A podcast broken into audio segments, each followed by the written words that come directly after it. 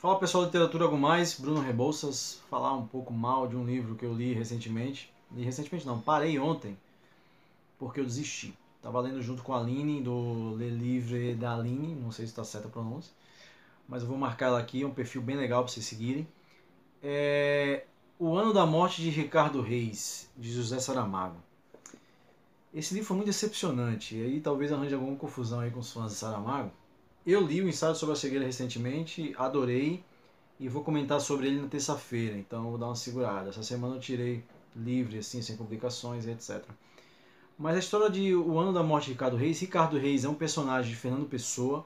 Fernando Pessoa morre no ano de 1935 e Ricardo Reis é um personagem que fica vivo na, na, na literatura, na, é um personagem é, é, é, fictício de, de Fernando Pessoa e geralmente os personagens eles vão morrendo durante os anos, né? Don Quixote, Hercule Poirot de Agatha Christie. E se você não sabia que ele morre, ele morre um dia. É, todo mundo morre.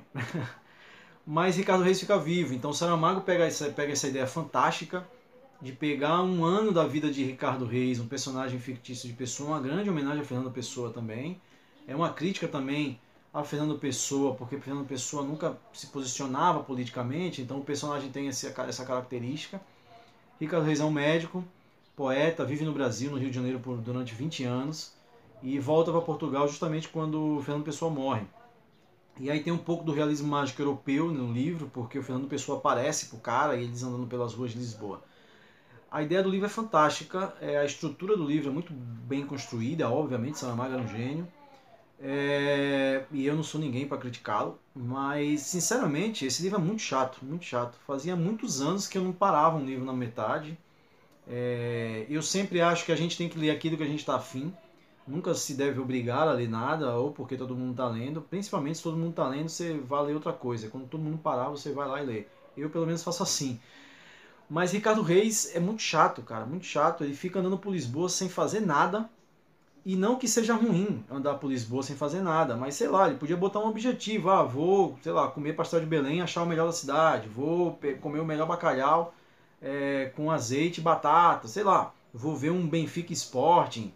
Vou, sei lá, discutir nos bares da cidade sobre a ditadura do Salazar que estava começando nesse período. O livro se passa em 36, né? 36 é um ano muito importante para a história. 35, final de 35 começa a ditadura em Portugal, se eu não me engano, né? É, no livro, pelo menos, ela está começando.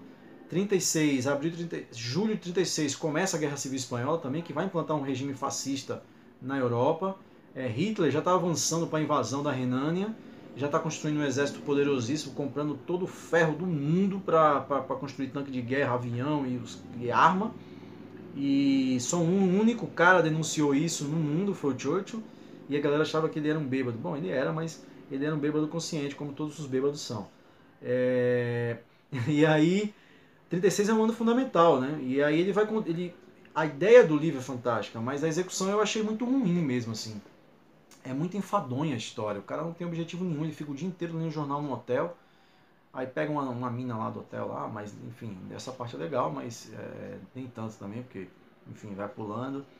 É, a execução eu achei ruim. E aí eu queria gravar esse vídeo justamente para falar mal de um livro. É a primeira vez que eu falo mal de um livro aqui na página, porque geralmente quando eu não gosto de um livro eu nem publico sobre, né? Não merece meu respeito. Mas óbvio que, que, que Saramago é genial, a ideia do livro é fantástica. É, eu até indico que leiam, assim, as pessoas que são fãs obviamente devem gostar desse livro. A construção dele é muito bonita, é muito poética, a escrita é muito bela. Artisticamente é um livro que tem muito valor, né? Até mostrar de novo a capa que vocês guardarem bem o nome dele. Mas o livro é muito chato. E por ser muito chato, tem milhões de livros para ler. E aqui tem algumas centenas, então eu decidi parar. E acho que a Aline também vai parar. Se ela não parar, ela vai seguir sozinha, porque eu não vou mais. Enfim, é isso. E também anunciar também que esse mês eu só vou ler brasileiros. Um mês durante 30 dias, no caso. Não sei se eu vou conseguir ler todos, porque eu reservei seis livros. Vou mostrar aqui rapidamente para vocês. Vou reler um dos meus livros favoritos, que é Memórias Póstumas de Brás Cubas, e vou reler Dom Casmurro. Essa é uma edição lindíssima, que a Nova Fronteira fez recentemente, um box com três livros, com os livros mais consagrados do Machado, que é o nosso grandíssimo escritor. Vou revisitar José de Alencar, o Guarani, que no colégio eu li e odiava. Então vou dar uma chance para ele, como eu dei para Machado e, e, e, sou encantado. Aí um clássico também, apesar de ser mais moderno, Rubem Fonseca, Agosto. Vi a série da Globo, mas não nunca li o livro. Esse livro, muita, muita gente fala que é fantástico.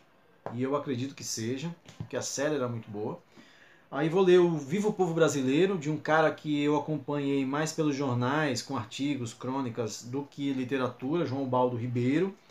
E vou ler também um clássico né, na nossa nação, da formação cultural e, e artística do nosso país, que é Macunaíma, né?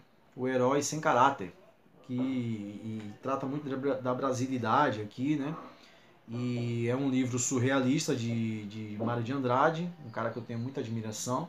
E vou ler esses seis livros, esse mês. Né? Vamos ver se eu consigo terminar esse mês. E também, se eu não conseguir terminar, eu alongo ou diminuo, faço o que eu quiser. E faça isso você também. Leia os livros que você quer, leia livros que você sente prazer. Não é porque um livro é de um Nobel, de um grande escritor, no caso como um Saramago, que alguém tem que se sentir obrigado a ler. É como James Joyce, é como qualquer outro cara que Homero, é, sei lá. Ninguém é obrigado a ler nada. Vocês leem o que vocês quiserem. E o Borges falava isso, né, para finalizar. O Borges falava que muitas vezes as críticas elas, elas levam mais em consideração o nome de quem está na capa, do autor no caso, do que a história em si. E é o caso para mim é, de, do ano da morte de Ricardo Reis. O nome de Saramago já é um nome que ressoa muito. O cara é Nobel de literatura, um dos grandes escritores do, do nosso idioma no caso no idioma deles lá, né? Porque é, para mim são dois idiomas diferentes, o brasileiro e o português, mas enfim, português brasileiro, enfim. É, essa é uma discussão para outro outro momento, mas é, o nome da capa não tem que determinar se o livro é bom ou não, sabe? O ensaio sobre a cegueira é genial e eu acho que talvez por ter lido o ensaio sobre a cegueira que eu vou comentar essa semana, ficou o reflexo de uma genialidade gigantesca e aí quando você pega um livro que, por exemplo, são 11 anos de diferença entre a publicação dos dois livros, né? 11 anos todo mundo muda, né? Ainda mais um cara intelectual, um gênio da literatura muda muito mais. E, e você nota a diferença, né? Ricardo, entre Ricardo Reis de 1984 e o ensaio sobre a segredo de 95. São completa, escritas completamente diferentes, assim, o jeito de escrever e tudo mais. E também pegando aquilo que o Borges fala, né? Tipo, nem sempre o livro precisa ser grande também. Os livros deveriam ser pequenos. Esse tamanho aqui tá ótimo. A não ser que o cara tenha muita coisa para dizer para escrever um negócio assim, tipo, que nem o Humberto Eco. Enfim, também vou comentar sobre essa semana, nessa semana sobre o nome da Rosa, que é fantástico também. Então é isso. Anunciando esse projeto novo, criticando o Saramago, que perigo. E elogiando o Saramago também, claro, sempre. E é isso aí. Um abraço para você.